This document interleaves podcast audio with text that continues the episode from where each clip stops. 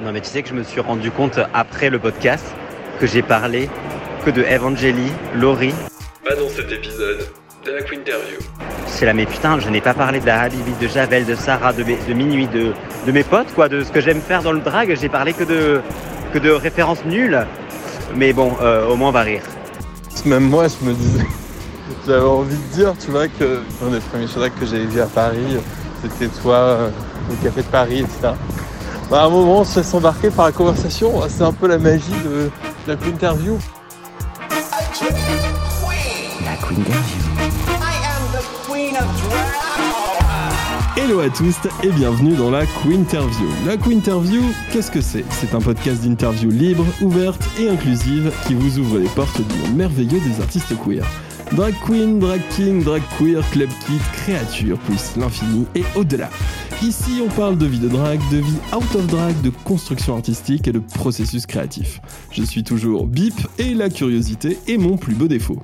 Aujourd'hui, pour ce nouvel épisode de la Quinterview, j'ai décidé d'inviter un, une artiste qui a découvert le drag au Canada. Sur scène, elle est toujours au bord de la crise de nerfs. Elle crie, elle chante, elle danse, elle exprime une colère qu'elle n'a jamais réussi à formuler out of drag.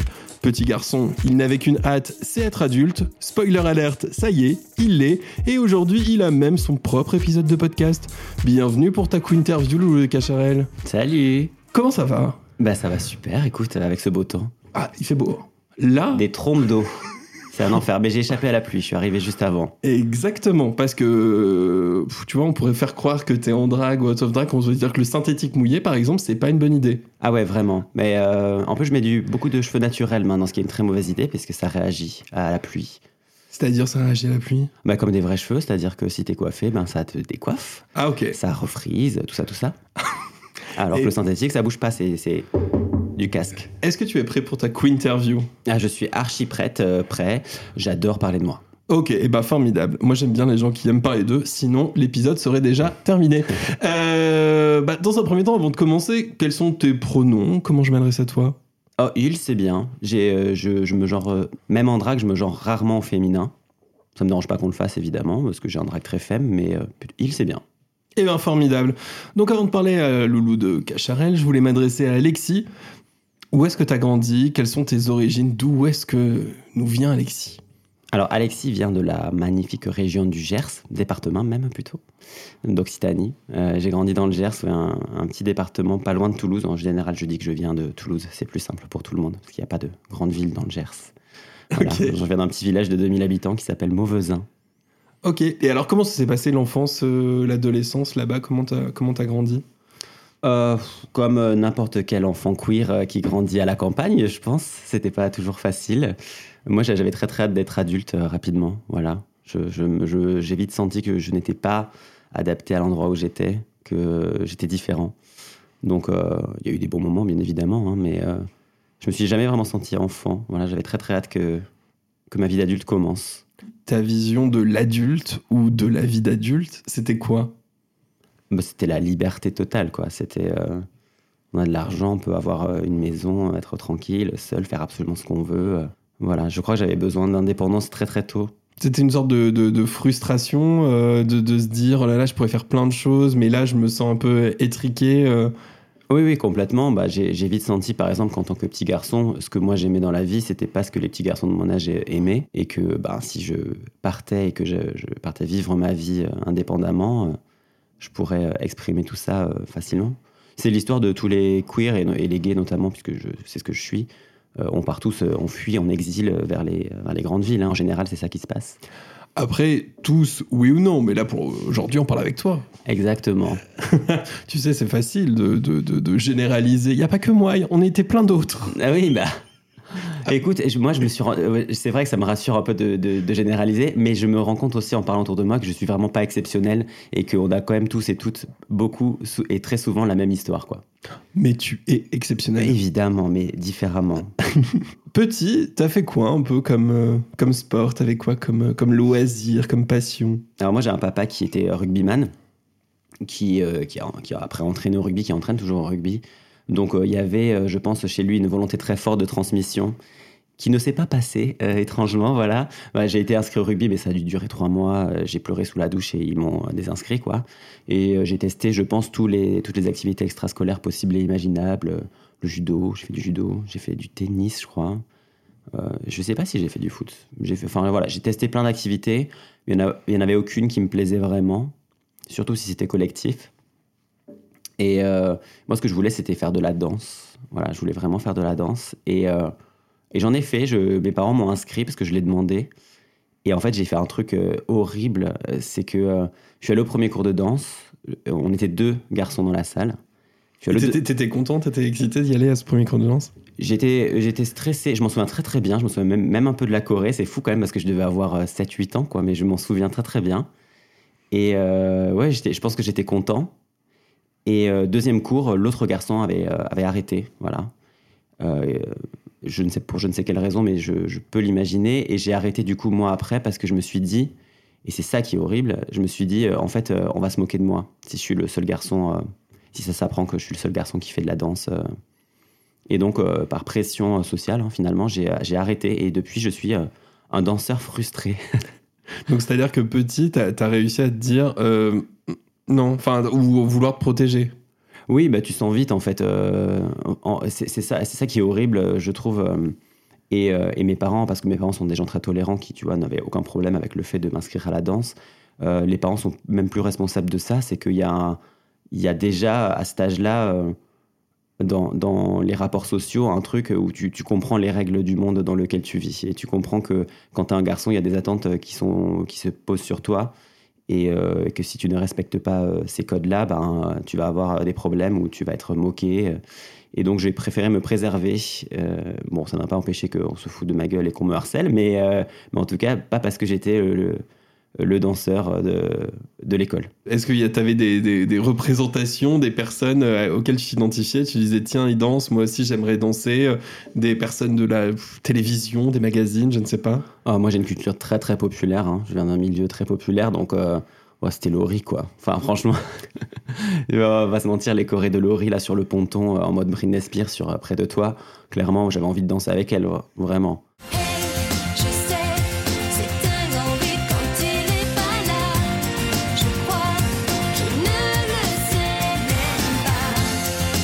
Donc ouais, je pense que c'était ça, et puis c'était bah, tout- globalement toutes les pop stars de l'époque, quoi. Je crois que j'avais envie d'être une pop star déjà. Popstar, tu voulais être une popstar Ah ouais, de ouf.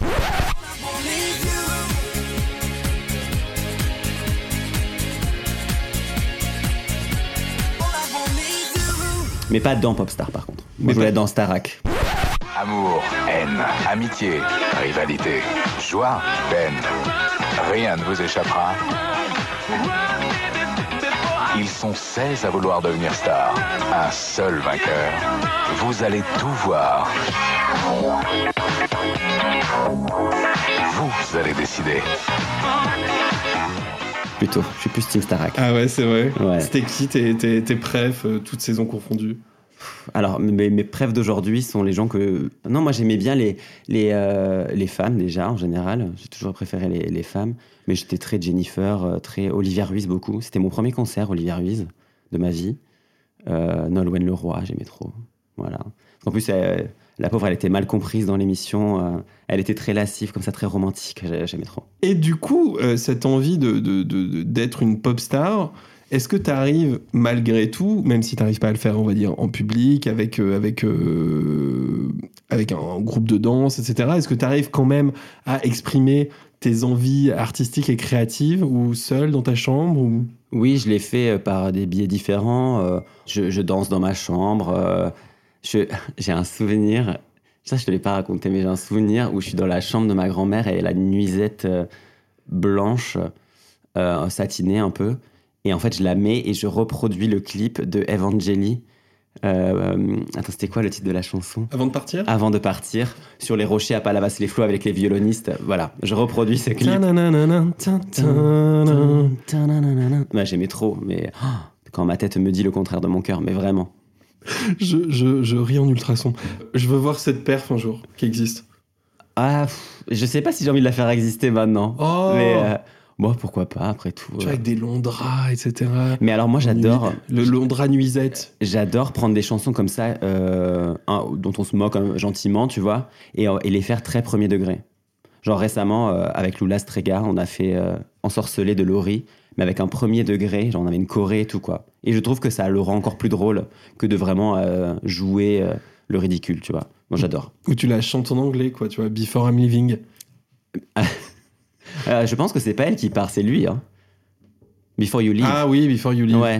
Non, Ouais. non, bah, c'est une meuf, elle se fait larguer à l'époque. euh, à l'époque, toutes les meufs se faisaient. À l'époque, c'était comme ça. Bah oui. T'étais une meuf. Sauf Laurie qui, elle, voulait rester toute seule.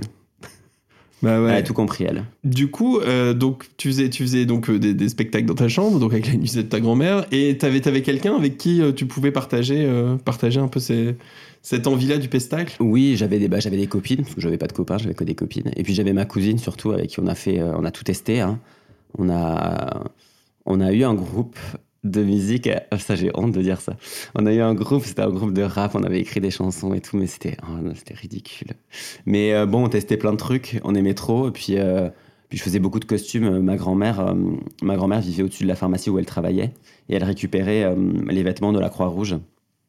Dans, dans le hall de son immeuble. Et donc j'allais fouiller là-dedans et je récupérais plein de vêtements et je et comme elle, elle avait des compétences en couture elle m'aidait à, à rapiécer à, fabriquer des costumes avec etc donc j'ai fait ça vraiment toute mon, mon enfance et ma préadolescence. C'était chouette. Et je faisais des spectacles pour ma grand-mère euh. Et donc ta grand-mère, elle, elle t'encourageait euh, beaucoup? ouais ouais elle adorait euh, c'était en- c'était c'était trop bien. Puis je lui récemment quand je lui ai dit que je faisais du drag je lui ai dit que c'était un peu elle finalement qui m'avait qui avait euh, été témoin de mes débuts de drag pardon T'inquiète. je rote. Qui avait été témoine, té- non, témoin, T'es mouine. témoine, j'essaye, de mes débuts de drague. Et euh, on en parlera après, mais j'imagine que elle t'a vu performer ta grand-mère? Elle m'a vu deux fois performer, ouais. Elle est venue, bah, alors parce que j'ai performé euh, dans mon village d'enfance, de... Ça, on y viendra plus tard. Voilà. évidemment. mais elle m'a vu deux fois, ouais, elle a adoré. Trop bien. Bah, et dire, euh, voilà, from la Croix-Rouge, euh, tout, euh, the- tout. Ah, mais tout la Croix-Rouge, hein, je me continue à me fournir dans les friperies. euh, enfin, y a- voilà, on peut trouver des pépites, hein, on peut trouver des, des trucs euh, incroyables. Petit, est-ce que tu savais ce que tu voulais faire dans la vie? Euh, oui, je crois que le premier métier que j'ai eu envie de faire, c'était vétérinaire. Euh, parce que j'adorais les, les animaux. On a d'ailleurs monté un cabinet vétérinaire avec ma cousine à l'époque aussi, où on, on avait, on avait littéralement un sac à dos avec euh, une trousse de secours dedans et on allait, euh, on parcourait le village pour trouver des animaux en difficulté. Voilà. On a trouvé un chien une fois. Bon, je vais pas raconter cette histoire, c'est chiant. Mais euh, voilà, on a vraiment travaillé. euh, on a eu un, un franc succès. en tant que vétérinaire Ouais. Et ce chien, après, il s'en est sorti après votre passage quand même ou? Euh, et on l'a rendu à son propriétaire parce qu'il n'était pas du tout perdu, c'est juste qu'il marchait dans le village, quoi. Enfin voilà. Mais quoi. voilà, mais nous, pour nous, il était en grave danger et on l'a aidé. Donc ça, c'était chouette. Et euh, Et après, bah non, mais et après, du coup, euh, t'a- t'avais quel euh, comment dire? Donc il y avait ta, cousine, donc avec qui En fait, ta cousine, c'était vraiment la partenaire des 400 coups, quoi. oui, vraiment, ben, on était voisins quand on était jeunes. euh, nos parents travaillaient dans la même usine, donc avec des horaires décalés. Donc soit elle dormait chez moi, soit je dormais chez elle. Donc on, était, on a vraiment passé notre enfance ensemble. Donc ça, c'était très chouette d'avoir cet allié-là. Parce que ma cousine, c'est quelqu'un qui m'a toujours compris et qui a toujours vu très clair en moi, euh, sans que je l'évoque à l'époque. Mais euh, ouais, c'était vraiment très chouette de l'avoir. Et euh, on parlait Laurie, on parlait Star Academy, on parlait Evangélie. Tous ces i. Euh, à, la maison, on écoutait quoi? C'était quoi un peu la, la- la- la culture de, de tes parents? Qu'est-ce qu'on regardait, écoutait, lisait? Alors moi, j'ai une, famille ouvrière euh, très populaire. Donc, euh, on n'avait pas de bibliothèque chez moi, mais on avait la télé, qu'on allumait souvent même euh, avant la lumière, hein, quand on arrivait à la maison. Donc, euh, on regardait beaucoup la télé. Et en termes de musique, moi, j'ai une maman qui était fan de Claude François, de Céline Dion, euh, de Mylène Farmer, un papa fan de Renaud, de Serge Gainsbourg. Donc, tout ça, c'est devenu vraiment mes références pour le coup. Indochine aussi, beaucoup. Donc ouais, c'est vraiment des références ultra populaires, mais, mais dont je suis extrêmement fier parce que je trouve que ça m'a ouvert... en fait, le- le- les, chanteurs populaires ont souvent des références euh, assez pointues, surtout Mylène Farmer par exemple. Et Mylène Farmer, ça m'a ouvert à vraiment des références euh, à Edgar Allan Poe, euh, à des auteurs comme ça incroyables que j'aurais jamais découvert si j'avais pas connu Mylène Farmer, quoi. Donc, euh, donc ouais, c'était c'était chouette. Et puis aujourd'hui, je connais toute la discographie de Céline Dion par cœur, et ça, c'est euh, Ça sert à rien, mais pour briller en société, c'est super. Effectivement. De toute façon, de, de, de- la, la culture générale ne, ne sert à rien. La culture générale n'est pas de l'intelligence, c'est juste savoir des choses et pouvoir les sortir comme ça, à son bon plaisir. Exactement. Euh, voilà, pas besoin de se la raconter. On sait, on sait des trucs, on sait Voilà. des trucs. Moi- Mylène Farmer, on sait des trucs. Ah, mais Mylène Farmer, je pourrais en parler des heures. On peut faire un deuxième euh, podcast spécial Mylène Farmer si tu veux. Je vais y réfléchir. Là, je sais pas encore. Je, je- je ne sens pas une grande motivation chez toi. Non, mais j'ai rien, j'ai- rien contre Mylène Farmer. Mais on fera un podcast, si tu veux, euh, ou euh, avec des gens et on parle de Mylène Farmer. Non, mais il y a- il y, a déjà un podcast sur Mylène Farmer qui existe et qui est incroyable. Et bah, il sera euh, bah, Et très je- bien. Je, et bah, je- je super. ne peux rien faire de mieux que ce podcast-là, vraiment. Eh ben, formidable. Et ben, dans mes euh, recommandations à la fin. Ah. Voilà, j'en parlerai. Ah, oh là là, mais des teasings, des teasings, en veux-tu, en voilà. Et en grandissant, donc par rapport à ton, enfin, on va dire, avec ton enfance, ton adolescence, t'avais quel rapport, toi, avec ton intimité, ta sexualité? Est-ce que t'arrivais à mettre des noms dessus? Enfin, comment t'as grandi euh, par rapport à ça? Je crois que j'ai vite compris que j'étais différent, mais euh, on s'est tellement moqué de moi que j'ai fait une espèce de déni de ma sexualité où vraiment, euh, je pense que je voulais pas donner raison à tous ces euh, garçons, hein, parce que c'était majoritairement des garçons, qui, euh, qui me traitaient de pédé, quoi. Donc, euh, donc vraiment, j'ai fait un déni au, au- au sens premier du terme, où euh, pendant très longtemps, je me suis persuadé que je ne l'étais pas, alors que euh, j'avais clairement, euh, je fantasmais clairement sur Matt Pokora dans Star Club, quoi. Mais, euh, mais, mais ouais, je, ne voulais pas l'être. Je pense que d'abord, j'étais convaincu de ne pas l'être. Puis après, je n'ai pas voulu l'être. Et au bout d'un moment, j'ai fini par me rendre à l'évidence que si, j'étais homosexuel. Et, mais ça a été un, long processus. hein, je te parle de ça. Je pense que j'ai vraiment. Je me suis admis à moi-même que j'étais homosexuel à 21 ans. Et j'ai vraiment essayé de, de, de renier ça pendant longtemps. quoi. J'ai fait ma, ma propre thérapie de conversion dans ma tête, quoi, vraiment. Pourquoi tu ne voulais pas l'être? Euh, parce que j'ai vite compris que ce serait une difficulté dans la vie, euh, que j'avais, je pense que je vivais un grand sentiment de honte, euh, dont je me suis pas complètement débarrassé aujourd'hui. hein. C'est un truc, forcément, quand tu vis ça en, en- en traumatisme dans, ton, dans ta jeunesse, c'est difficile après de, de, de quitter la honte. C'est pas pour rien que la- notre marche s'appelle la marche des fiertés. Euh, mais ouais, c'était c'était ça, c'est un profond senti- sentiment de honte, de transgression, de ne pas être dans le droit chemin. euh, voilà. T'avais peur de, de déplaire à tes parents? T'avais peur de... Ou c'était c'était plus personnel que ça? Je crois que je savais que mes parents allaient l'accepter, parce que j'ai fait mon coming out assez tard à mes parents, je l'ai fait euh, à 28 ans, donc ouais, c'était il y a 3 ans à peine. Euh, bon, déjà, il y a un truc, c'est que quand tu l'as caché pendant longtemps, ça devient difficile. Plus tu t'attends, plus ça devient difficile de le faire. Et euh, je savais que mes parents allaient m'accepter, que j'allais pas être rejeté, mais euh, je sais pas, je trouvais ça déjà hyper intrusif. Enfin, c'est ma sexualité, c'est ma, ma vie sentimentale, c'est déjà hyper intime. On se rend pas compte en fait qu'on on nous expose comme ça, c'est hyper dur, je trouve. Et, euh, et puis oui, je savais que euh, ben, je les amenais avec moi dans ce, ce que je trouvais être un fardeau. Quoi. Je trouvais que ma sexualité, c'était un fardeau.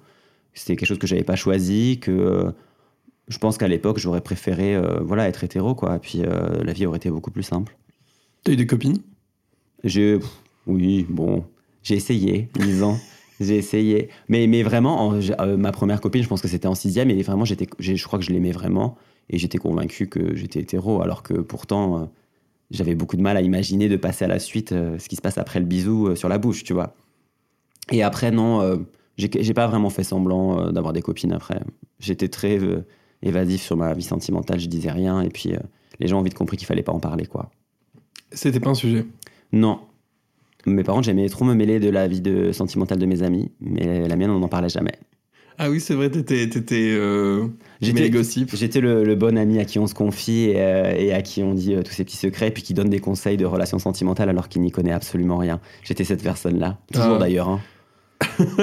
J'adore. Et, et est-ce que tu te souviens du, du meilleur conseil que t'as pu donner à, à quelqu'un Ou c'était quoi ton, ton conseil un peu phare, ta signature Oh, non, aucune idée, franchement, j'en sais rien. mais je pense que j'étais très. euh, Ouais, euh, les mecs, c'est tous des nuls, comme dirait. euh, Attends, c'est qui qui dit ça déjà? Les mecs, ils sont tous nuls. Euh, c'est- Ah oui, Fatal Fa- Bazooka. Fatal Bazooka et Yel. Bah ouais, les mecs, ils sont tous nuls. hein. Le, qui était le avant du, de la toxicité, avant qu'on parle de toxicité, voilà.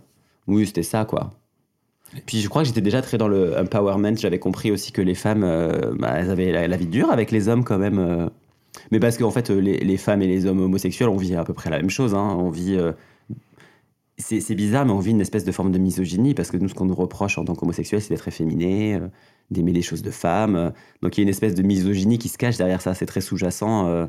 C'est pour ça qu'il y a, hum, Alors évidemment, c'est pas le même combat, mais il y a quand même une, une intersectionnalité. C'est ça qu'on dit, non? Ouais. Ouais, une intersectionnalité entre les, les combats, euh, entre ces combats-là, quoi.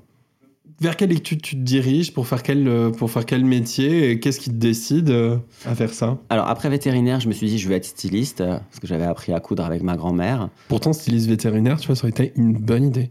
Ouais, bah, j'ai été quasiment styliste vétérinaire parce que ma grand-mère travaillait aussi, faisait des ménages au cabinet vétérinaire et donc euh, parfois je cousais ou je tricotais dans, le, dans la salle d'attente du cabinet vétérinaire.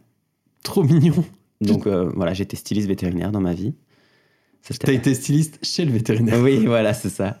Styliste pour chat. Euh, et euh, après, j'ai voulu faire du dessin. Et après, je me suis tourné vers le cinéma et j'ai commencé à regarder beaucoup, beaucoup de films. Et donc, euh, j'en ai fait mes études après. J'ai fait des études de cinéma.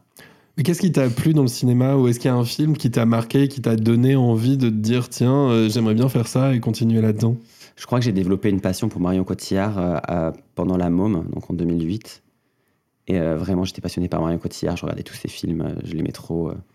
dont un de mes films préférés, qui est un peu un guilty pleasure, mais j'aimais beaucoup Les Jolies Choses.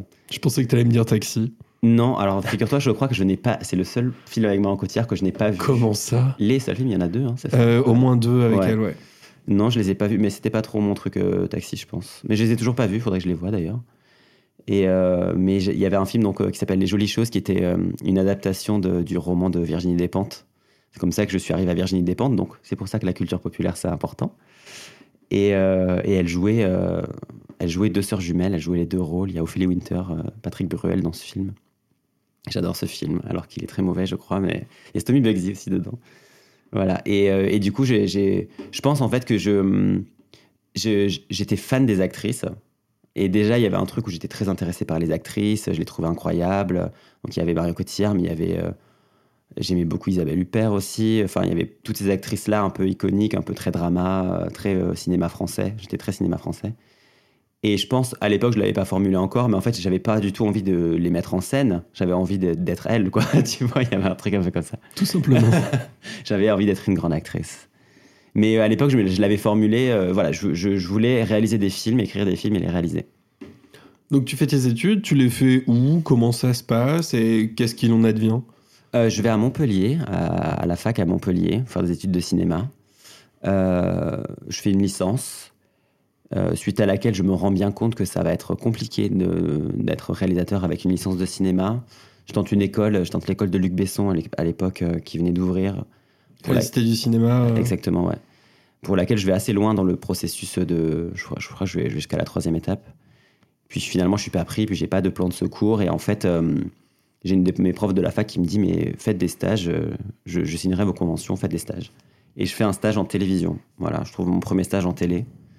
Euh, et euh, et c'est, je ne savais pas à l'époque, mais en fait, je suis resté 10 ans en télé. voilà. J'en ai fait mon métier après. En stage?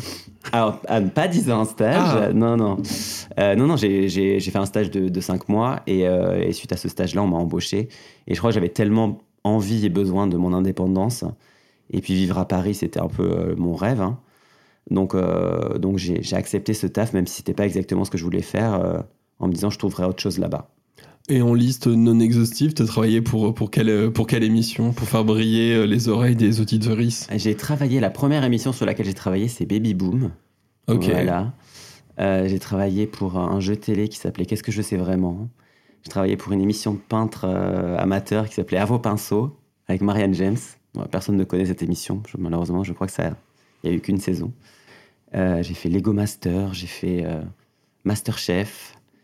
J'ai fait, euh, ouais, j'en ai fait quand même pas mal euh, et des, des choses très différentes. Donc en vrai, c'était chouette. Je, je me suis amusé quand même. Et euh, tu vas partir au Canada sur un coup de tête. Pourquoi Comment Euh, Parce que dans le fond, tu as commencé de bien t'installer en. Ouais, je suis bien, je suis En bien installé. Je suis bien installé, mais, euh, mais je sais quand même que c'est pas ce que j'ai envie de faire dans l'absolu. Je travaille en production, je suis assistant de production, alors que moi j'ai quand même une fibre plus artistique au départ et voilà, je, je m'y retrouve pas vraiment, même si c'est confortable et que je travaille avec des gens que j'aime beaucoup. Et en 2016, c'est une année, c'est pour moi, c'est une année où euh, je commence vraiment à, accepter ma sexualité. J'ai commencé à faire mon coming out auprès de mes amis. Je rencontre mon premier euh, copain, dont j'étais fou amoureux. Et euh, il va me larguer euh, au bout de, de 10 mois. Et, euh, il se trouve que j'ai euh, obtenu euh, quelques mois auparavant euh, une lettre de recommandation pour aller au Canada, parce que c'était quelque chose que j'avais en tête depuis un petit moment. Euh, c'était pour moi l'occasion d'arrêter euh, de faire de la télé, de voyager, de faire autre chose, quoi. Et, euh, et j'avais remis ce voyage-là en question puisque j'avais rencontré l'amour. Et puis, comme l'amour euh, s'est en allé, je me suis dit, bon, c'est le moment, on va partir au Canada. Voilà. Et donc, je suis parti le cœur brisé au Canada, avec de grands espoirs que ma vie change du tout au tout. Et spoiler alerte, est-ce que ta vie a changé? Elle a, pas, elle a pas mal changé quand même. Elle a pas changé du tout au tout, euh, mais, euh, mais je me suis trouvé, ouais. Ça, c'est ça, c'est sûr. Du tout au tout. Je Comme voulais je- faire une blague avec Audrey Tautou. Ouais, Ouais, je la cherchais aussi, j'ai pas trouvé. du tout au tout, Audrey. Euh, voilà, Bon. et ensuite, tu sais, t'enchaîner ça normal. Attends, je la refais. Du tout au tout, Audrey.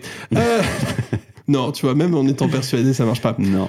Mais alors, tu sais quoi? On va y revenir après à ce séjour au au Canada, parce que au séjour au Canada, tu vas découvrir quelque chose qui s'appelle quoi? Hmm, Le drag Oui, Oui. dragouiller, oui, dragouilla, le drag Mais on y reviendra euh, juste après les questions de Mia, parce que comme tu le sais, à la rédaction, à la, à la- à la rédaction, La relation. comme tu sais, à la rédaction de la Queen Interview, j'ai une assistante éditoriale qui Oui. s'appelle Mia. Et d'ailleurs, Mia, elle est toujours là avec nous, à se poser les petites questions, à enquêter sur les invités. Et on va lui dire euh, bah, un petit bonjour. Salut Mia Bonjour, je m'appelle Mia, j'ai 4 ans et demi. Aujourd'hui, je suis disponible. Bienvenue à Mia Question. Bah ouais. Elle est trop mignonne. Mia, euh, cette semaine, donc, elle est allée enquêter sur euh, tes réseaux de Loulou euh, de Cacharel. Et elle a bah, forcément des petites questions. La première question de Mia. Pourquoi tu fais tout le temps des blagues? Ah ouais, c'est un truc assez récent, ça, en plus, dans mon, dans mon activité Instagram. Ouais, j'ai commencé à faire des, bon, des petits TikTok à la con, tu vois. Des, et, euh, et en fait, ça me fait rire. Je sais pas, je, je, crois que quand on voyait mon Instagram avant, on s'attendait pas forcément à ce que je sois drôle. Surtout que j'ai un visage assez euh, fermé, très ce truc très hautain dans mon drag et tout. Et en fait, moi, j'aime bien drôle. J'aime bien. J'aime bien qu'on se marre un peu, quoi. C'est un truc que j'explore aussi beaucoup euh, dans, dans les petites vidéos TikTok parce que ça marche très bien sur TikTok et que ça me donne de la visibilité. Et que, on va pas se mentir, euh, un Instagram pour une drag queen, c'est un CV, hein, c'est chouette, ça, ça donne euh, des opportunités. C'est important les réseaux aujourd'hui quand on est drag, on pourrait pas exister sans, euh, sans réseau. Ah, si, il y a plein de queens qui s'en sortent très bien sans. Mais euh, des anciennes.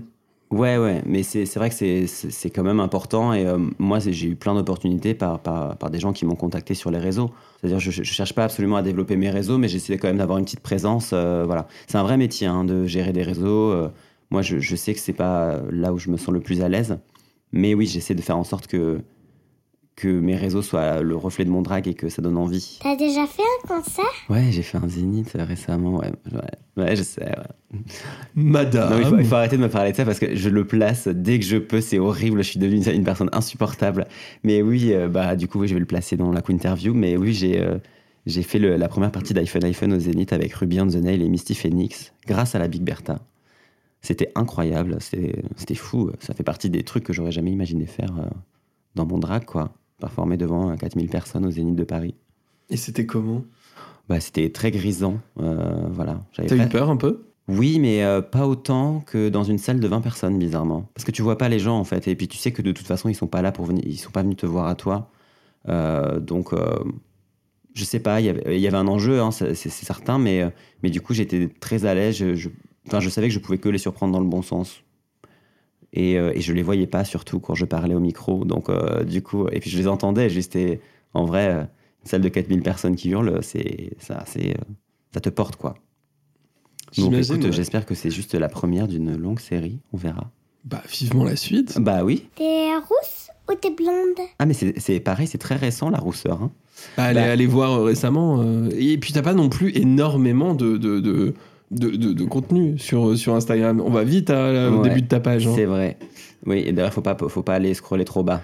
Voilà. Alors, il y, a, euh, y a une photo de moustache euh, Noël, euh, il y Oui. y y a- y a des explorations différentes de Loulou Mais alors, j'ai vraiment essayé de. Parce que j'ai enlevé beaucoup de posts hein, que j'avais fait au début, mais j'ai vraiment essayé de. ceux- J'ai enlevé les posts dont j'avais vraiment honte, mais j'ai essayé d'en garder quand même parce que j'aime bien l'idée d'avoir euh, une continuité, de savoir de là où je, je pars en termes de make-up, en termes de look, etc. Mais moi, j'aurais, tu, tu vois, j'aurais dit brune en fait. J'aurais Ok. pas, j'aurais dit pas dit rousse ni blonde. Blonde, je l'ai été beaucoup. Au début, je- j'ai toujours vu Loulou blonde. Et là, je suis en train de, de, de faire une transition de couleur vers, le, vers plus le brun. Je trouve que ça me va mieux. Et, euh, et- et c'est vrai que j'ai une belle perruque rousse maintenant que je mets assez régulièrement, que j'adore. J'aime bien le roux. j'ai- J'aime bien le roux, ouais. Mais je, voilà, j'essaie de le laisser à la Duchias quand même parce que c'est ma, voilà, je- ça lui appartient. C'est à elle. Et alors, t'as supprimé quoi comme poste dont t'avais honte? Oh, bah, les premiers make-up, les premières tentatives, les moments où j'essayais d'être Cam Hughes alors que, bon, bah, clairement, j'avais ni les compétences, euh, ni, le, ni les compétences d'ailleurs, c'est tout. Ouais, tu sais que même Cam Hughes, elle a du mal à être Cam Hughes, hein.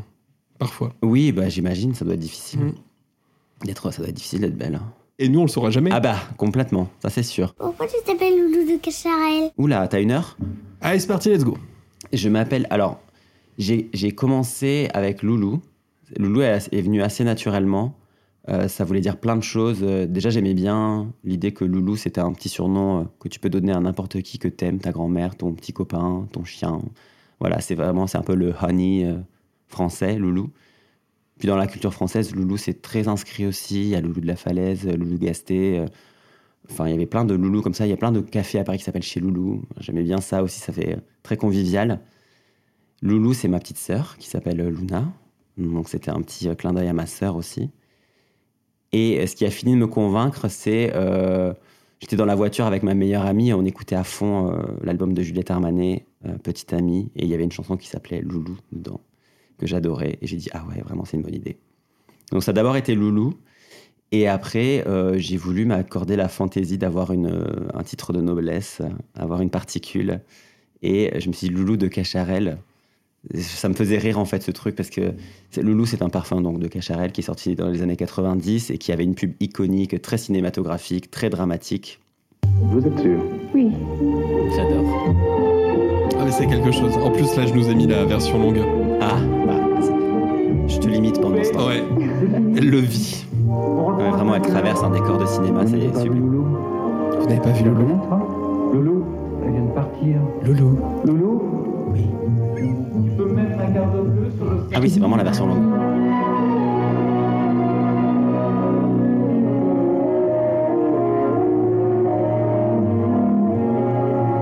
Elle enlève son béret.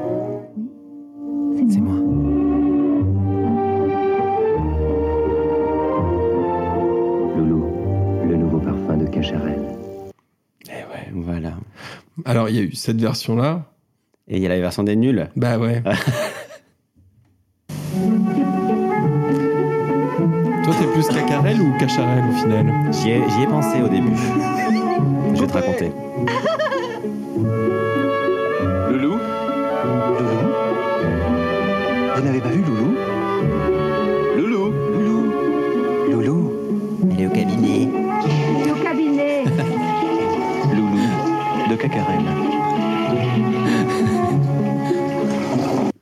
typiquement dans mes références, je- ah, je- ça a fait partie du choix aussi. Mais euh, bah, quand j'ai rencontré la Duchias, en plus, je me suis dit, est-ce que je m'appellerais pas Loulou de Cacarel? Et finalement, c'était trop éloigné de mon drag. Voilà. Donc euh, j'ai choisi Cacharel parce que c'était plus classe. Mais les nuls, ouais, j'adore. Cette pub, de toute façon, elle est, elle est assez iconique. Ouais, de ouf. Moi, j'aimerais beaucoup qu'on la refasse pour le teasing de cet épisode. D'une certaine manière, qu'on trouve une façon de le faire.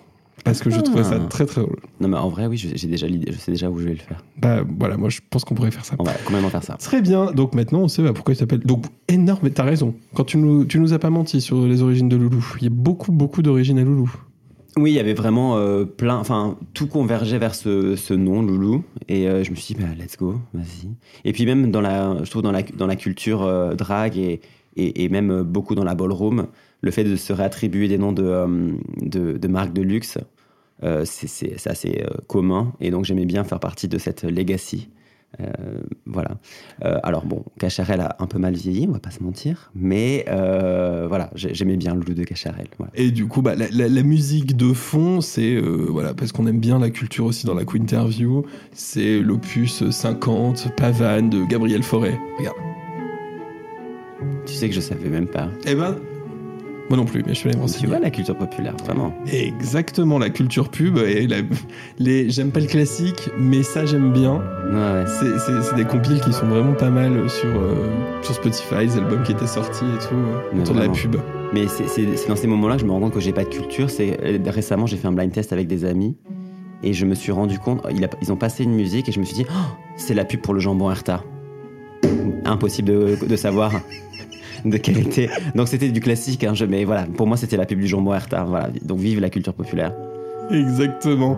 Eh bien, merci beaucoup, Mia, pour euh, toutes tes questions. Merci Mia. Une fois de plus, tu as été incroyable. Et euh, bah, on se dit quoi? On se dit à la prochaine fois À la prochaine fois. Eh bah oui, à la prochaine fois. Bisous ma puce. Gros bisous, Mia. Et merci à ses parents, Alice et Gilles, de lui avoir permis de se poser toutes ces questions. Avant d'arriver aux questions de Mia, on était en train d'arriver au Canada. On était là, on avait pris notre petit billet d'avion, notre petite lettre de recommandation, et on est arrivé de l'autre côté de l'Atlantique. Eh ben, qu'est-ce qui s'est passé? Comment? Pourquoi? À quelle heure? Avec qui? Dans quelle étagère? Je veux tout savoir.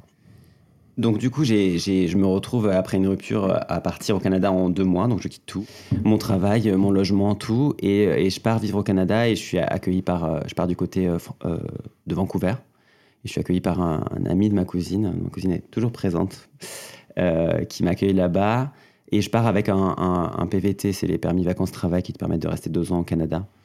euh, avec euh, zéro plan, je ne sais pas ce que je vais faire là-bas, mais je vais chercher du travail et je vais apprendre l'anglais. Je vais améliorer mon anglais.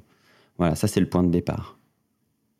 Et alors, donc t'arrives là-bas, et euh, J'arrive là-bas. tu, tu travailles, tu trouves du. Tu trouves, D'abord, en fait, comment tu procèdes? C'est tu trouves un job, t'as as un peu des, des connaissances, des gens qui t'aident à rencontrer des gens. En gros, comment se développe un peu et toi et ta vie sociale là-bas, qui était quand même déjà pas mal installée euh, quand Ouais. t'étais en France. Bah, d'ab- à Paris dé- Déjà, j'arrive, je déprime hein, parce que je viens de me faire larguer. Euh, je chante euh, Vancouver, la chanson de Vé- Véronique Sanson, dans le port de Vancouver.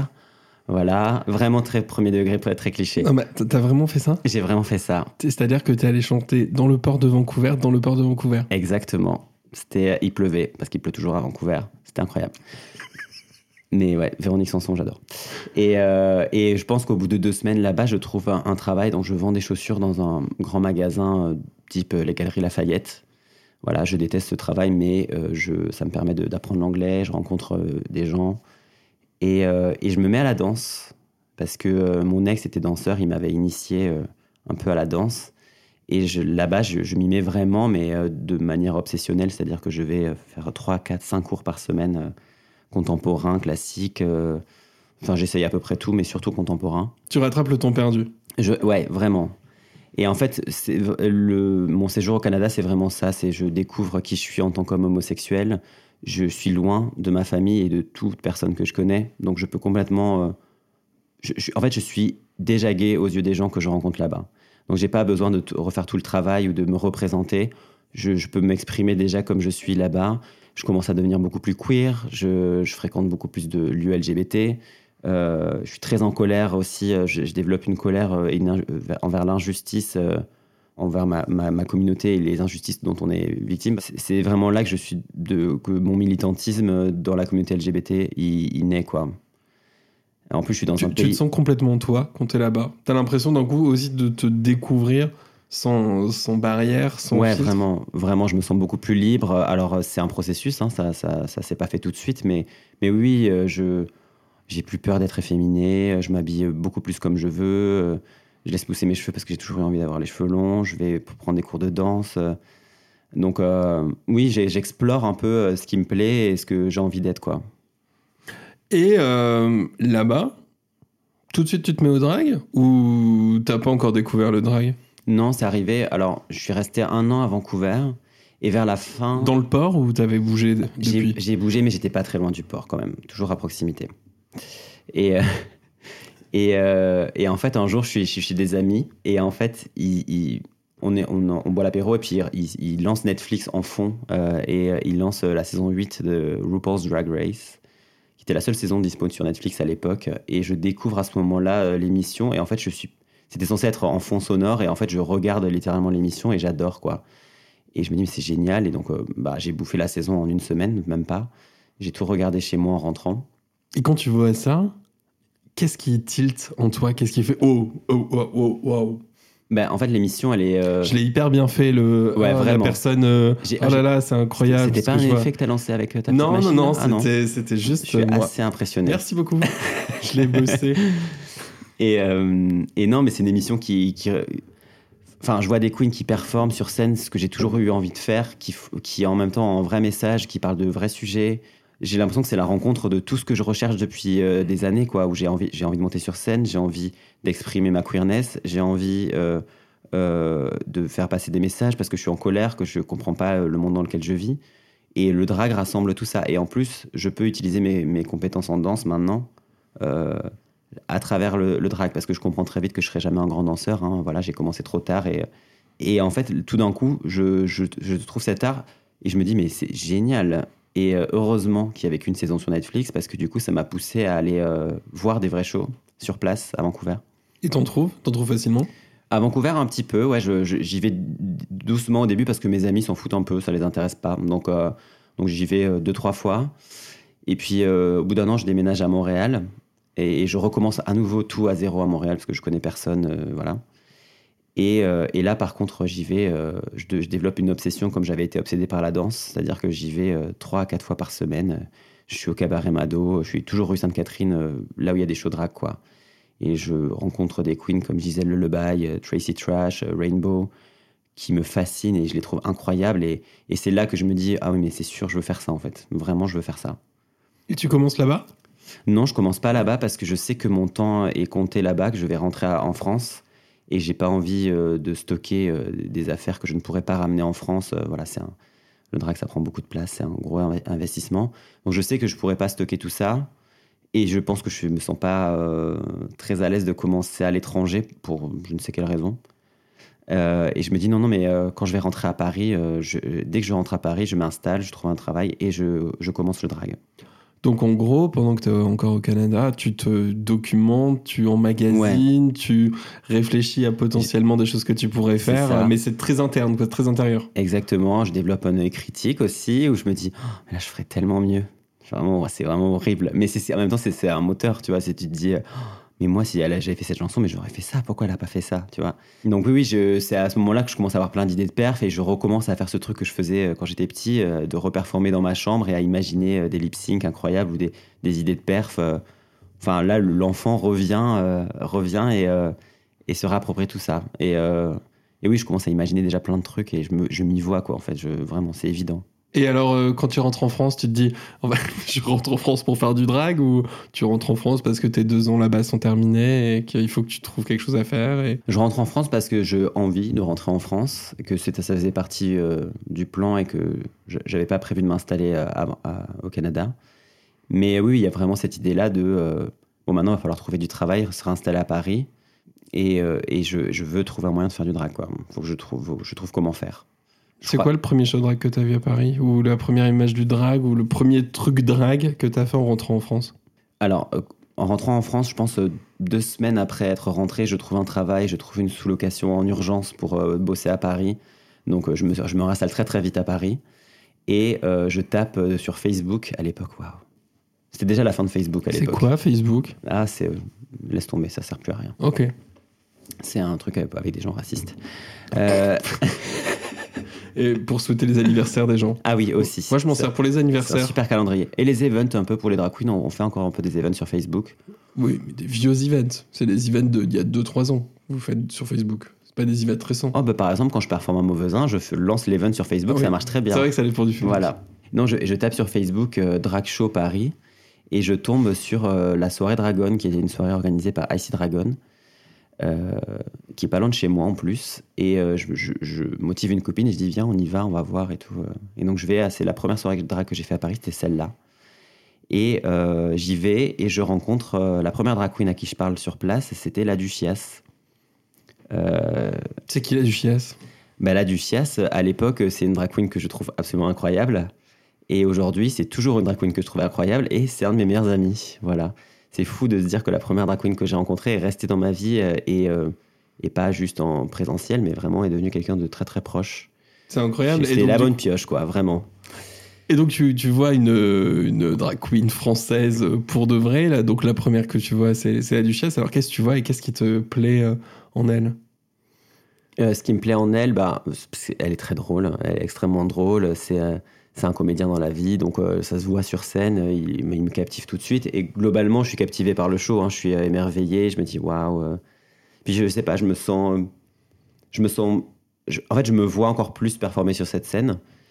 Et il y avait un jeu à la fin de la, Dragon où, le, public faisait des battles avec les queens pour, euh, sur des lip sync.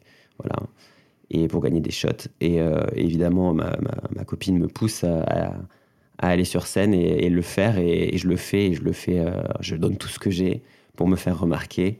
Et donc je fais ça une fois, puis je le refais une deuxième fois à la, à dragonne suivante, et, euh, et, et en fait, très vite, Aïssi se rend compte qu'il y a un truc et euh, me propose de venir faire la scène dans deux mois. La prochaine, pas la prochaine, mais celle d'après, quoi, du coup, dans deux mois. Incroyable. Donc c'est-à-dire, tu fais ta première soirée sortie où tu vas voir un show drag à Paris et là on te dit ok, tic tac tic tac, j'aimerais bien que tu reviennes dans deux mois, t'as encore pas fait de Ouais. et, euh, et là elle t'a lancé un espèce de chrono, euh, Ouais, deux mois pour te préparer. Bah ici, c'est en fait, la Dragon, c'était une sorte de scène ouverte. Il y avait beaucoup d'artistes émergents. C'était en 2019 aussi, donc c'est vraiment la- le baby boom du drag euh, 2019 où il y a vraiment tout un tas de drag queens qui sont euh, qui sont nés à, à ce moment-là et j'en fais partie.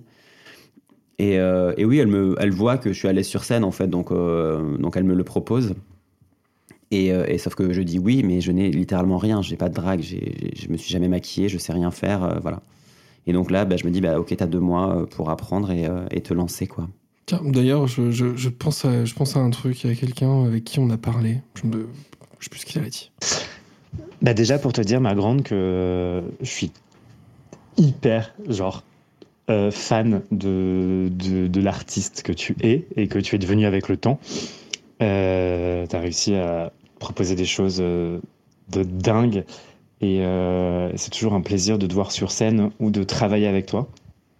Et en parlant de travailler avec toi, euh, moi la petite question que j'avais, c'était quel est pour toi ton meilleur souvenir de, ce qu'on a pu traverser ensemble avec toutes les dates qu'on a pu faire, les tournées, les, dates ailleurs, hors de Paris. quel est ton meilleur souvenir? Voilà. Je t'embrasse, je t'aime euh, et, euh, et je suis encore une fois de plus très fier de toi. Voilà, c'était la Duchesse qui t'aime. C'est horrible parce que tu me fais, je suis à deux doigts de chialer, j'ai l'impression d'être à la Starac. Euh, pourquoi? Pourquoi bah, ça je t'émeut suis, bah, je suis ému parce que je m'attendais pas déjà. C'était une belle surprise et puis parce que j'aime beaucoup la duche, quoi. Vraiment, c'est c'est quelqu'un que j'aime beaucoup, donc ça me touche beaucoup. Bah ouais, ça lui a fait plaisir de te laisser un message quand je lui ai dit est-ce que tu voudrais pas lui, lui dire un petit mot, lui poser une petite question? Elle a, euh, elle a répondu présent direct. Ouais, bah oui, bah toujours. hein, la duche, euh, c'est vraiment quelqu'un sur qui je peux compter. C'est c'est pas juste professionnel. hein, on est on est vraiment amis dans la vie. Euh, le meilleur souvenir, franchement, les, tous les, avec la duche, c'est l'assurance de se marrer déjà. Enfin, vraiment, à chaque fois qu'on performe ensemble, c'est incroyable. Mais je pense que, et je pense qu'elle sera d'accord, le, le meilleur souvenir que j'ai avec elle, c'est les dates qu'on a fait à Lyon, euh, dans, un, dans un festival de théâtre euh, qui est organisé par des amis de Jean. Et on avait notre, notre seule en scène à deux qui s'appelle. euh, la première année, ça s'appelait La Belle et la Drôle. Et, on est revenu l'année suivante et ça s'appelait Je t'aime Mélancolie. Et on, voilà, c'était un spectacle d'une heure et demie où on performait en duo et solo. Et c'était la première fois aussi que moi je construisais un spectacle. Et à deux, sur une heure et demie, c'est quand même euh, balèze et c'était vraiment chouette, quoi. Et euh, ça m'a confirmé que j'avais envie de travailler avec Jean, euh, la Duchesse, pardon. Voilà, donc c'était euh, exceptionnel. Ouais, mais la, la belle et la drôle parce que vraiment, c'est le début de notre drague à tous les deux. C'est-à-dire que euh, elle, moi j'étais belle assez, assez vite finalement, et elle, elle a, été, elle a toujours été très drôle. Et voilà, et on a tellement partagé que grâce à moi, elle est devenue belle et grâce à elle, je suis devenu drôle. Oh là là, c'est un échange de bons procédés. Voilà, c'est ça. Eh ben, merci beaucoup, euh, la Duchesse, pour, euh, pour ce petit message. euh, Merci pour, la duche. Ouais. On je t'aime aussi. On l'a fait chialer. Bravo. Je te félicite. on, on y revient. Donc, t'es là, à la Dragonne, première soirée drague. Tu rencontres la duche. malheureusement, tu, tu- on, te propose, on te propose de faire une soirée et de performer en drague dans deux mois. Comment se passent ces deux mois? C'est quoi un peu les processus là pour être euh, prêt dans deux mois sur scène?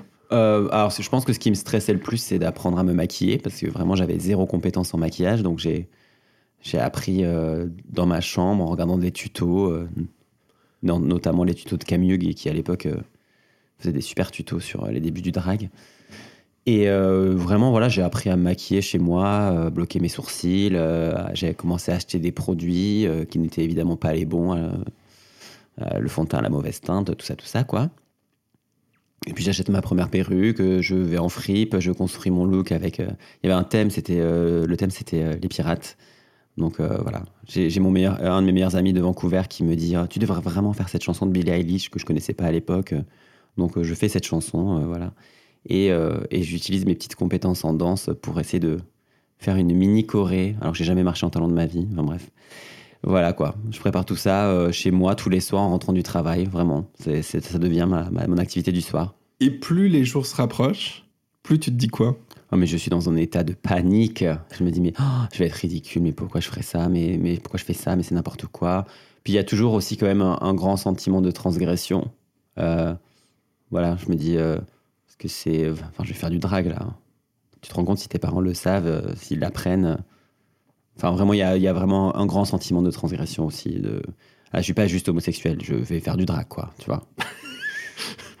Encore homosexuel, ça va. Oui, voilà. Mais faire du drag, Non, mais tu te rends compte Être efféminé, tout ça. Non, mais la honte la honte. Et donc, la honte arrive. Je, je sais pas dans quel état j'étais, mais en plus, euh, je savais qu'il y, avait mes- il y aurait mes, euh, une de mes meilleures amies dans la salle. Il y avait pas mal de gens qui venaient me voir et tout, donc j'étais, je, je devais sûrement être en, en tachycardie. Des gens du travail aussi? Il y avait des gens du travail aussi qui, étaient, qui sont venus me voir, ouais.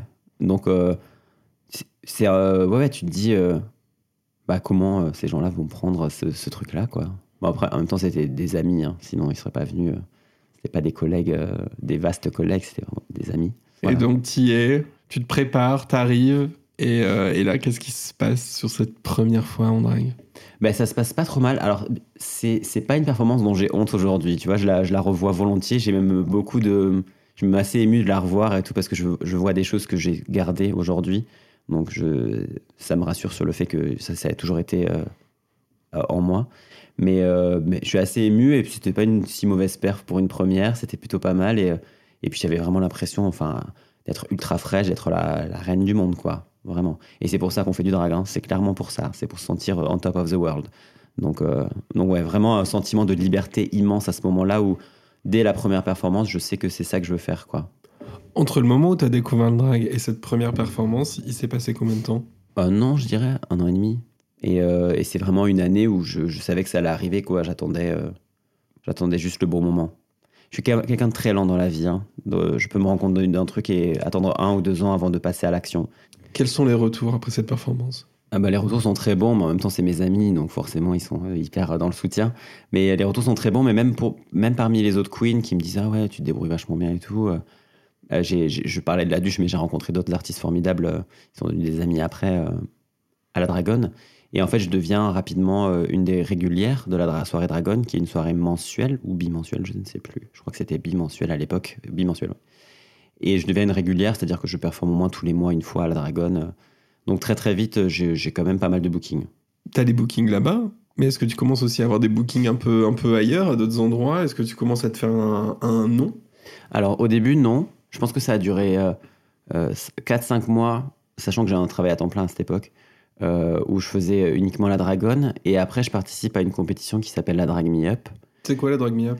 C'est le drag race local parisien, quoi. Voilà, c'est une compétition, une grosse compétition euh, de drag queen et king maintenant, où toutes les semaines il y a des artistes qui, qui viennent performer sur scène. Il y en a un qui est éliminé chaque semaine et, et voilà tout ça euh, jusqu'à la, la demi-finale puis la finale. Donc on parle de sur une année euh, 30 à 35 artistes pour une finale à 4 et une gagnante à la fin. Et comment tu l'as vécu, le fait de participer à une compétition? C'était à la fois horrible et génial. Horrible parce que c'est le contexte de la compétition et que je suis quelqu'un de très angoissé, donc pour moi ça a été assez difficile à vivre, mais, euh, mais génial parce que bah, déjà ça me challenge de ouf, que je teste des nouvelles choses, que toutes les semaines je suis sur scène devant un public, Euh, c'est vraiment là que je découvre euh, ma corporalité, ma, ce que j'ai envie de faire sur scène, ce que j'aime moins. C'est une compétition donc euh, avec des thèmes, donc euh, forcément tu, es poussé dans tes retranchements, tu fais pas forcément les choses euh, que tu aurais imaginé faire. Tu vois, par exemple, je me souviens d'un thème cabaret. Je pense que j'aurais jamais fait de cabaret si j'avais pas eu ce thème-là. Et au final, je me suis rendu compte que c'était cool. Donc ça, ça a vraiment permis de nourrir mon drag et de, lui donner une direction. Pour moi, j'ai vraiment eu une adolescence dans le drag où je me suis cherché, où je cherche, tu cherches tes looks, tu cherches ta coiffure, à quoi tu veux ressembler, quelle identité tu vas avoir. Et donc ça, c'était un peu mon adolescence drag, quoi. C'est ce qui m'a permis euh, de, m- de- de me connaître en tant qu'artiste et ce que j'avais envie de faire. Et, euh, et en même temps, euh, ça m'a ouvert des portes parce que ça m'a fait connaître dans le milieu drag. Et c'est ça qui m'a ouvert à d'autres bookings avec d'autres artistes et sur d'autres scènes, quoi. Cette adolescence terminée, c'est qui Loulou de Cacharel? Loulou de Cacharel, c'est une femme au bord de la crise de nerfs, rockstar en devenir. Je me rends compte que je suis très nourrie. euh, on me disait beaucoup au début de mon drag que j'étais pas assez féminine, que j'étais très butch dans mon attitude, alors que j'avais une allure, euh, un look très féminin. Ce qui, je pensais, était un truc que je devais gommer du coup, alors que pas du tout. Je l'ai pas gommé, au contraire, je l'ai euh, euh, mis en avant. Je- mon drag, il est très nerveux, très colérique, esthétiquement très inspiré du glam rock années 70-80, mais aussi des, des muses d'Almodovar, comme ça, avec des grands cheveux et des, et des couleurs primaires. Ouais, c'est c'est ça, quoi. C'est ça qui me plaît. J'aime j'ai- j'aime être intense, j'aime j'aime être euh, énervé sur scène, j'aime euh, voilà, fa- faire passer des messages à travers. euh, vraiment, c'est pour moi, le drag, c'est une- c'est c'est un moyen d'exprimer la colère que j'arrive pas à exprimer quand je suis pas en drag, quoi. Tu dis qu'elle est, tu dis qu'elle est colérique. Pourquoi elle est, elle est colérique? Alors, je ne suis pas sûr d'avoir répondu encore à cette question, mais il y a vraiment cette idée que euh, moi, je me mets jamais en colère dans la vie et je, je fais jamais de vagues alors que j'en ai envie comme tout le monde. Et euh, le drag me permet de faire ça, me permet de de- d'envoyer balader ce qui me gonfle. Je suis beaucoup plus assuré quand je suis en drag. euh, Puis je sais pas, il y y a une espèce de feu en moi qui ne sort que quand je suis en drag, quoi. Et c'est assez fou. Et, et du coup, j'adore l'exprimer à travers du gros rock euh, qui fait bien, du bruit et, et, des, chorégraphies ou une corporalité hyper comme ça intense, quoi. Au final, c'est quoi le drag pour toi? Je crois que pendant longtemps, j'ai cru que c'était un truc hyper individualiste où euh, c'était juste moi qui me cherchais et qui avait envie de, de, de nourrir un peu mon ego. Euh, Et c'est le cas hein, en réalité. Je pense que c'est le cas de plein d'artistes drag, surtout moi. Euh, euh, où on a envie- Loulou de Cacharel. Non, non, mais je ne suis pas une particularité, je suis une généralité. Euh, je je crois que j'avais très envie qu'on me voie parce que je suis quelqu'un qui ne qu'on ne voit pas dans l'espace public quand je suis pas en drague. Je suis très discret, je suis très timide, très introverti, donc je, pense que c'était mon moyen à moi d'exister et de me narcissiser. Je crois que je cherche à, trouver un, point de rencontre des émotions assez fortes qu'on peut ressentir, que ce soit de la colère, de la tristesse, euh, de la frustration, notamment pour les personnes queer. Je trouve qu'il y a un truc euh, assez évident qu'on ressent tous et qu'on n'arrive pas trop à exprimer. Et c'est euh, c'est ce que j'ai envie de, de, de montrer sur scène pour que les autres le reçoivent aussi, quoi. Et, euh, et que ce soit une espèce de thérapie de groupe. Il y a vraiment cette idée-là de partager euh, un moment intense avec les gens. Alors parfois c'est beaucoup plus léger que ça, hein. je peux aussi euh, partir dans des choses beaucoup plus légères, mais par exemple là depuis quelques temps, j'ai, mon événement où du coup j'ai un micro et je parle. Et j'aime beaucoup parler de ma psychothérapie parce que j'ai l'impression que c'est des choses qui vont parler aux gens à qui, à qui je m'adresse, quoi et, euh, et qu'on traverse tous des choses quand même euh, assez similaires. euh. J'ai vraiment envie de, je sais pas, de faire une espèce de thérapie de groupe, quoi. Est-ce que le drag t'a aidé à t'accepter plus, à accepter ta, ta sexualité, à accepter qui t'étais, à, et à être plus à l'aise, à sortir aussi de ta timidité Est-ce que ça t'a fait du bien? Alors, je sais pas si ça m'a aidé ou si ça a compartimenté. euh, ou si- euh, je, je crois que je suis encore très compartimenté entre mon drag et qui je suis euh, hors drag, même si c'est euh, c'est c'est pas un personnage que j'incarne, hein, c'est vraiment moi, mais avec euh, euh, moins d'inhibition. Mais je crois que je compartimente encore beaucoup et, j'ai ma queerness, elle s'exprime quasiment qu'à travers mon drag maintenant. Ouais, je, pense que j'ai encore besoin de, trouver ce, point de ce juste milieu et ce compromis entre qui est Loulou et qui est Alexis. Hum, mais c'est encore un peu flou. Et, euh, et vraiment, je, reviens sur ce sentiment de honte qui existe encore très fort chez moi à travers des mécanismes de défense et de protection. euh, ou euh, quand je suis en drague, je disais ça récemment à, à un ami, je disais c'est fou parce que quand je suis en drague, quand, je sors du taxi, j'ai vraiment l'impression d'être une sous-merde dans l'espace public. Et dès que j'arrive dans le bar, je suis la reine du monde, quoi. Voilà. Et j'ai- j'aimerais bien, justement, dans l'espace public, euh, ressentir ce truc-là de bah non, je peux être la reine du monde dans l'espace public aussi, quoi. Et pour l'instant, je vis encore un peu la honte. C'est très dur de s'en débarrasser.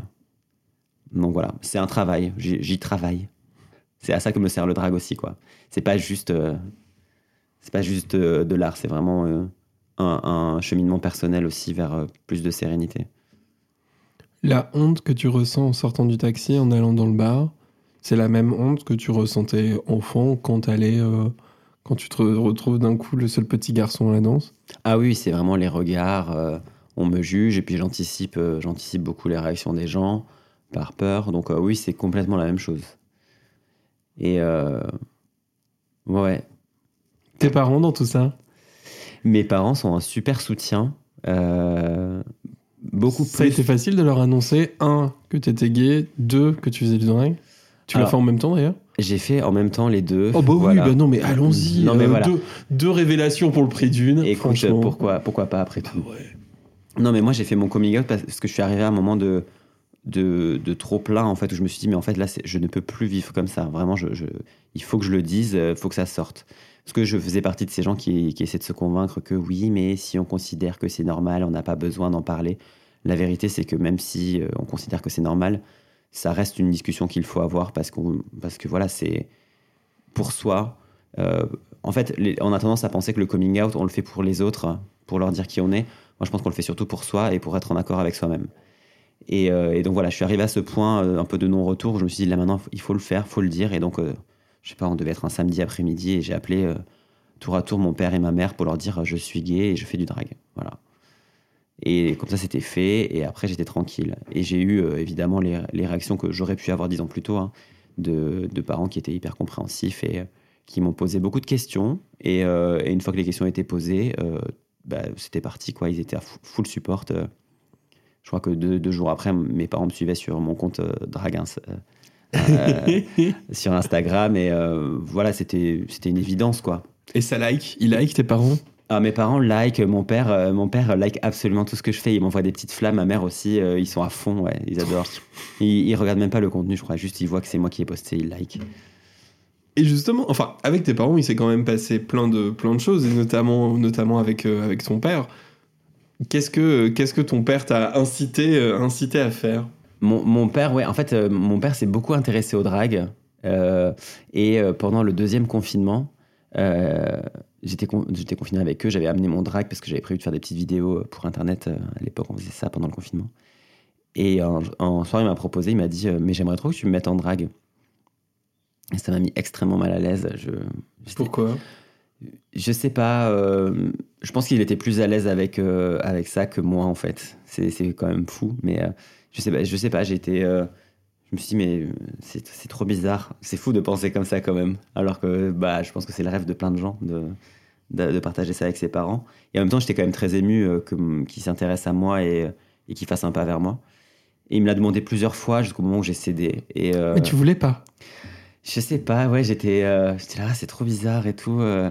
Tu sais, il y avait il y avait vraiment encore très, très fort en moi ce sentiment de transgression, de c'est pas normal ce que je fais, je suis pas normal. euh. C'est c'est un truc, donc vraiment, c'est c'est- ça me colle au basque, quoi. J'ai du mal à m'en débarrasser. Alors maintenant, ça va beaucoup mieux. Mais, mais bon, bref, au bout d'un moment, je l'ai fait, je l'ai mis en drague. Il s'est endormi, évidemment, pendant que je mettais en drague, hein, parce que c'est très long. Ils sont endormis à quelle Ouais. étape? Oh, je pense euh, on n'avait pas collé les sourcils qui dormaient déjà, donc euh, vraiment euh, assez rapidement. Et, et je l'ai mis en drague, c'était mon sosie. je me suis vu moi en drague dans 30 ans, quoi. Trop mignon. Et j'ai mis ma sœur en drague aussi. Enfin voilà, c'était. En vrai, c'était chouette, c'était une super expérience. Mais c'est incroyable d'avoir un soutien comme ton papa. Ouais, et puis euh, même moi, euh, enfin, j'ai toujours vu euh, mon père qui est un, un- un homme, voilà, rugbyman du Gers, très, très viril, whatever it means. Et, euh, et tout d'un coup, je l'ai mis en drague, et il s'est vu dans le miroir, il a commencé tout de suite à casser les poignets, à, enfin, des choses que j'avais jamais vues chez lui, et je me suis dit, mais voilà, la force euh, des, des codes de genre quand même, euh, parce que mon père, là, il devient femme juste parce qu'il est maquillé. Enfin, c'est fou. Donc ça a été, en vrai, ça a été un vrai échange à ce moment-là aussi. C'était chouette. Et plus tard, mon père travaillait, enfin, aidait beaucoup, était bénévole à la mairie. Et donc, il a proposé à la mairie d'organiser un spectacle, euh, un show drag dans le village, dans le théâtre municipal. Et, euh, et on, on l'a fait. On l'a fait, même- et ça a tellement bien marché qu'on l'a fait deux années consécutives. T'avais envie de le faire ou pareil, t'as ressenti un peu le- le- la, même, la même sensation que quand il a voulu te mettre en drague? Enfin, quand, ouais, quand il a voulu que tu le mettes en drague. Euh, au début, oui, c'était un peu pareil. C'était très, ah, je sais pas, pas sûr, euh, ouais, bon. Mais non, mais très vite, j'ai dit oui quand même. Euh, mais j'ai rien fait pour que ça arrive. C'est-à-dire que j'ai vraiment laissé euh, mon père euh, titiller la mairie pour leur proposer, pour que voilà, ils soient d'accord, etc. Et après, une fois qu'ils ont été d'accord et qu'on on est rentré en contact, j'ai participé activement à la préparation de ce spectacle. Mais, euh, mais oui, au début, j'étais un peu réticent aussi. Je, je sais pas. Mais par. euh, Il y avait- il y avait timidité, il y avait gêne, il y avait est-ce que, euh, est-ce que je vais décevoir aussi? Ah oui, beaucoup ça, j'imagine. Mais et puis pudeur aussi parce que je trouvais que c'était, enfin, comme mes, mes, raisons premières de faire du drag, elles sont très intimes. Encore une fois, hein, c'est très lié euh, à qui je suis, à ma sexualité. Puis là, tout d'un coup, je me retrouvais dans mon village, donc je savais très bien que dans le public, il y aurait euh, 95% de gens que je connais, ce qui a été le cas. hein. Il y avait euh, euh, mes maîtresses d'école, mon médecin de famille, le fleuriste, enfin voilà. Et, euh, donc tout d'un coup, j'avais l'impression d'être mis à nu un peu. Euh, et puis je savais pas trop comment ça allait être accepté. Je savais pas s'il y aurait du monde, si, euh, si on allait être euh, les PD de service ou, euh, ou les stars du, du cabaret. Et on a été les stars du cabaret. Mais évidemment. Bah oui, mais c'était pas si évident que ça à ce moment-là. Euh, surtout que c'est un village qui, qui est un peu mort culturellement, malheureusement. euh, euh, dès qu'ils organisent des événements, c'est souvent. ça, ça marche pas trop, quoi. Et là, tout d'un coup, on a rempli la salle, on a fait une salle de 300 places, on l'a remplie assez rapidement, donc c'était vraiment chouette, il y avait une vraie demande. Et les gens adoraient, et donc on est revenu l'année d'après, il y a quelques mois. Aujourd'hui, t'en es euh, où, euh, toi, dans ton drag? Euh, mon drag se professionnalise beaucoup en ce moment. Euh, ça fait un an que, que la télé est devenue 20% de ma vie et que le drag en est 80. Euh, C'était pas forcément quelque chose que j'avais envisagé, mais je suis pas prêt à tout pour faire de- du drag mon métier. Mais, mais vu que là, ça se passe bien et que vraiment je kiffe ce que je fais, j'aime beaucoup ça. Euh, je crois que j'ai- de grandes. ça m'autorise à avoir des, pro- des, des projets plus ambitieux, à avoir envie de, plus, à avoir envie de créer. Euh, donc ouais, là je suis bien dans mes baskets. J'ai l'impression d'avoir trouvé qui j'étais, qui je voulais être en drag. C'est plus un, un questionnement. Ça l'est toujours un peu parce que le drag évolue et que euh, ce qu'on crée évolue tout le temps. Mais en, mais en tout cas, je suis rassuré sur ma légitimité à être là. Euh, et ouais, j'ai envie de développer plein de projets là. C'est quoi ta plus grande fierté en drag Ma plus grande fierté en drague? Bah, Je pense que déjà le spectacle dans mon village, ça a été un vrai moment de résilience pour moi. Euh, alors que j'ai fait euh, des choses peut-être euh, qui en jettent plus sur le, sur le papier quand on les dit, comme euh, le Zénith par exemple. Mais en vrai, euh, bah, me présenter euh, en drague euh, devant des gens euh, qui m'ont vu grandir et qui ont vu en moi un, un jeune garçon qui était très mal dans sa peau et revenir dans la version la plus authentique de moi-même, puisque je faisais pas semblant d'être quelqu'un d'autre. Donc c'était un moment très très fort euh, de résilience et, euh, et je l'ai un peu abordé, euh, anticipé comme une revanche. En fait, je l'ai pas du tout vécu comme une revanche. J'étais là, bah non, parce que non, non, c'est juste chouette euh, de plus faire semblant d'être quelqu'un d'autre, quoi. Et c'est quoi ta plus grande crainte? C'est un truc que je ressens beaucoup, c'est que euh, oui, je suis gay, oui, je suis une drag queen, mais par contre, j'ai intérêt à être exemplaire parce que si je le suis pas, à tout moment, mes parents, ils peuvent, euh, n'importe qui d'autre d'ailleurs, peut changer d'avis sur moi et, ne plus m'accepter. Et euh, ce sentiment-là d'avoir le besoin d'être excellent dans ce qu'on fait, ouais, c'est assez difficile parce que. et c'est quelque chose, voilà, je l'ai beaucoup ressenti dans ma sexualité parce que au début, quand j'ai fait mon coming out, bon, j'essayais quand même de, de pas être d'être un bon gay, tu vois, pas trop efféminé, de pas en faire des caisses, euh, de pas machin, pas trop se faire remarquer. Euh, et dans le drag, c'est pareil. Je me dis bon, alors oui, certes, je suis drag queen, mais par contre, moi, je suis pas vulgaire, je suis pas machin, je suis pas nana, alors qu'il y a aucun mal à être vulgaire et à être, euh, à être sexualisé. euh, voilà, toutes les formes de drague existent et c'est super. Mais moi, j'avais très, j'avais, je ressentais très fort ce truc de- d'excellence où je devais euh, euh, voilà, que, que, que cet amour et la tolérance de ma famille, elle n'était pas acquise, quoi, que euh, c'était un truc qui pouvait changer si je me comportais mal. Non, c'est un truc dont je suis en train de me débarrasser en réalité. Je, je, je le ressens moins maintenant. Tant mieux, tant mieux, tant mieux. Ah bah oui. Quelle est, euh, est-ce que tu as une anecdote un peu drôle qui t'est arrivée euh, en drague euh, récemment Ah oui, ah non, alors récemment, bah attends, je vais tout raconter. Récemment, j'ai fait un bingo un peu chaotique. C'était un, un bingo où, euh, en fait, les gens qui venaient. En fait, c'était un brunch, un dimanche, et il y avait un bingo pendant le brunch. Et euh, sauf qu'en fait, les gens, euh, il y avait une très mauvaise communication sur l'event, et les gens qui venaient ne, ne- savaient pas, en fait, qu'il y avait un bingo présenté par une drag queen. Donc, déjà, tu te confrontes à un public qui, soit est hyper heureux de se dire Ah, génial, soit est là Ah, bon, on va passer une heure avec ça. Ok qu'elle va nous hurler des numéros pendant qu'on est en train de manger nos, euh, nos petits bagels. Et donc, oui, j'ai- j'ai- je me suis retrouvé avec une table de, je sais pas, une vingtaine d'Anglais qui ont pris les cartons par, euh, par politesse, les cartons de bingo, et qui au final n'ont pas du tout joué, et qui à la fin, euh, ils sont venus me voir. Il y a une, fille du groupe qui est venue me voir en me disant On peut, on peut faire une photo euh Je dis Ouais, bien sûr, j'étais très belle. Et, en fait, elle me tend l'appareil, elle me dit Non, non, de nous. Et. Et du coup, je me suis retrouvé à littéralement prendre en photo la table et. Et bon, je n'ai pas pu m'empêcher de lui dire. Là. Je lui dis, euh, par contre, euh, je me suis maquillé pendant trois heures pour que vous me demandiez de prendre la photo. Non, mais. voilà. Si vous voulez offenser une drag queen, faites ça. Demandez-lui de vous prendre en photo. La plus belle photographe qu'on ait vue. Voilà, vraiment. Euh, Il y a ça. Non, oui, j'ai fait ce, ce même bingo. J'ai fait gagner une bouteille de Merlot à un enfant de 6 ans. et je me suis dit, bon, bah là, je suis en train de donner raison à tous ceux qui nous détestent. Euh, mais bon, voilà, c'est le jeu. C'est lui qui a gagné. Il avait le carton gagnant. euh, et évidemment, ses parents ont récupéré la bouteille. euh, Bien sûr. voilà. Évidemment. Il avait des idées pires que moi. Il a- il m'a dit, quand il a gagné, quand je lui ai donné la bouteille, il m'a dit euh, Je vais assommer mon petit frère avec. Donc, euh, Bah, euh, il l'a mérité au final, sa bouteille. oui, il l'a mérité. Loulou, on arrive bientôt à la fin de cette émission. Mais avant la fin de cette émission, qu'est-ce qui se passe? Il y a ce que j'appelle des recommandations. Est-ce que je l'ai inventé? Non. Est-ce que d'autres podcasts le font? Oui. Est-ce que tu vas me donner des recommandations? Effectivement. Ouais, je vais te donner des recommandations. Je voulais pas t'engueuler, hein. J'ai pris un ton un peu Ah ouais comme ça, un peu, un peu. Mais le but c'était pas d'engueuler. C'était juste parce que comme je le répète à chacun des podcasts et comme j'oublie de le dire euh, parfois aux invités, et ben voilà, je m'engueule moi-même, je m'en veux à moi-même. Bah, du coup, je vais prendre 20 minutes pour réfléchir à ce que je, vais, bien. je vais recommander. Voilà. Ouais. Allez On hop, se retrouve après. on prend les mêmes et on recommande. Nova, c'est la nuit. Ouais. Vous êtes bien sur France Inter. Il Euh, est minuit et demi. Non, putain, il y avait un truc que je voulais recommander tout à l'heure. Alors, on parlait de Mylène Farmer. Si vous êtes fan ou que vous ne connaissez pas Mylène Farmer ou que vous détestez Mylène Farmer, vous allez adorer ce podcast. Ça s'appelle Histoire de Mylène Farmer.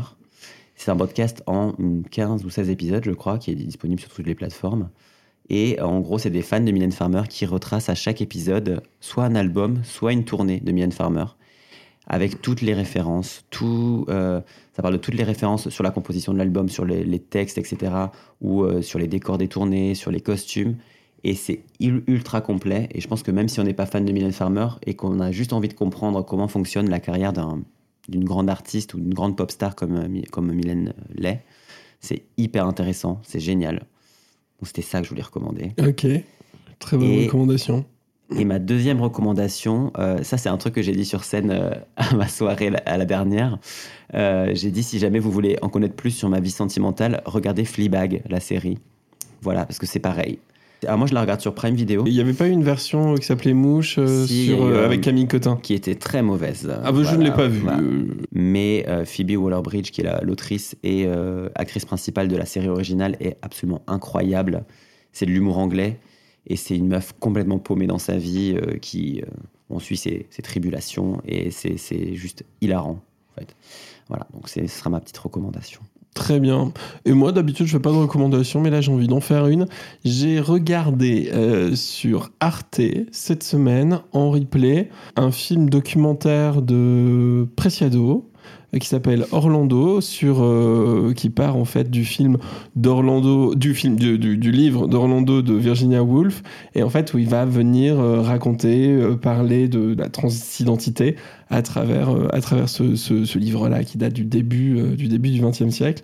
Et donc, du coup, un film documentaire avec plein de acteurs, actrices euh, en, en transition et tout qui viennent interpréter le rôle, le rôle d'Orlando. Et franchement, c'est super bien. Donc, allez regarder ça, va regarder ça. Franchement, c'est Ouais, un super. un super bon moment. D'ailleurs, il y, a des, euh, il y a des artistes drag dedans. Il y a Le Philippe, euh, notamment. Ah, génial. Il y a- ouais, Ok. non, franchement, très très bon euh, film. Voilà, donc très très bonne recommandation, vu que c'est la mienne. Eh bien, Loulou, Je suis désolé, mais cette fois, c'est vraiment la fin de la Queen j'avais Interview. encore plein de choses à dire sur Ah. moi. Bah vas-y, alors je t'écoute. Non, c'est pas vrai. Ok, très bien. Euh, eh bien, tu sais quoi Merci beaucoup, Loulou, et merci à tous d'avoir écouté ce nouvel épisode de la Quinterview. En attendant le prochain, bah, si vous avez aimé, allez liker la Quinterview sur la plateforme de podcast sur laquelle vous l'écoutez, que ce soit Apple Podcast, euh, Spotify. En gros, on fait ça. En gros, ensuite, bah, on fait tout ce que le monde moderne a fait de nous. Du coup, on partage, on recommande à des amis parce qu'on est, on est quelqu'un de sympa. Et ensuite, on se dit à bientôt pour une prochaine Quinterview. Bye bye, gros bisous. Bisous, bisous. Salut Kakou, kakou.